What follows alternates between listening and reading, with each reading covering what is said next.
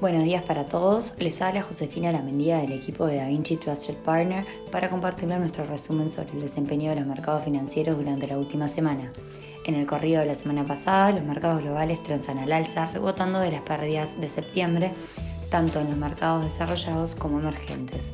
De todas formas, los mercados transan con alta volatilidad mientras se mantiene la incertidumbre respecto a la persistencia de la inflación, la crisis energética, el inminente inicio de retiro de estímulos monetarios y fiscales y la decisión sobre el límite del techo de la deuda en Estados Unidos. En lo que refiere a datos económicos, en Estados Unidos el evento más importante fue la publicación del informe de empleo el viernes. La economía estadounidense creó empleos a un ritmo mucho más lento de lo esperado en septiembre, una señal pesimista sobre el estado de la economía, aunque el total se vio frenado sustancialmente por una fuerte caída en el empleo gubernamental. Además, se publicó el PMI de servicios del mes de septiembre, sorprendiendo al alza a los analistas y mejorando con relación al mes previo. Por el lado de Europa, en la zona euro, el índice de precios al productor de agosto subió marginalmente menor al consenso de mercado.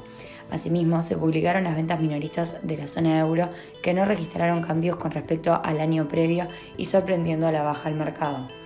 Dentro de Asia, en China el PMI de servicios en septiembre fue mayor de lo esperado, mientras que en India el indicador registró caídas frente al mes previo.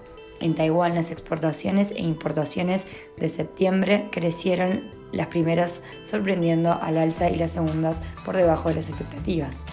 En este contexto, durante la semana, si bien los principales índices accionarios estadounidenses cayeron el viernes, cerraron la semana con rentabilidades. Por el lado de Europa la situación fue similar. Por último, en Asia la situación fue diferente. Los índices bursátiles terminaron la semana mixtos. Por el lado de los commodities, el precio del petróleo volvió a cerrar la semana en niveles máximos por encima de los 79 dólares por barril, influenciado por la crisis energética mundial que sigue elevando los precios a sus niveles más altos.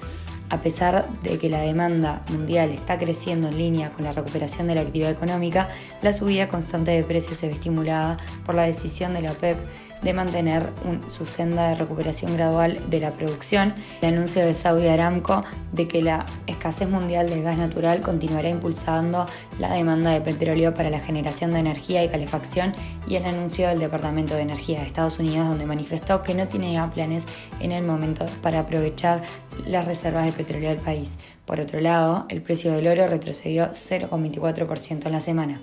Las tasas de los tesoros a 10 y 30 años cerraron la semana con una desvalorización semanal en línea con el riesgo de que Estados Unidos alcance el límite máximo de deuda pública y con la publicación de indicadores mixtos de empleo. En la agenda macroeconómica de esta semana se destaca Estados Unidos con la publicación de los datos de inflación, IPC e IPP, así como con la publicación de expectativas y confianza del consumidor para octubre y las ventas minoristas del mes de septiembre. En Europa tendremos el sábado la comparecencia de Christine Lagarde, presidenta del BCE, y la publicación del índice CEU de confianza inversora en la zona de euro y Alemania. Otro aspecto importante que comienza durante la semana son las publicaciones de los próximos informes sobre las ganancias de las empresas del tercer trimestre. La publicación de estos informes se considera el próximo punto de presión potencial en un mercado que ya está asediado por la desaceleración del crecimiento mundial, la inflación rígida y las políticas monetarias más estrictas. Hasta aquí llegamos con nuestro resumen semanal de noticias. Cualquier consulta o comentario adicional, no dude en contactarnos. Muchas gracias.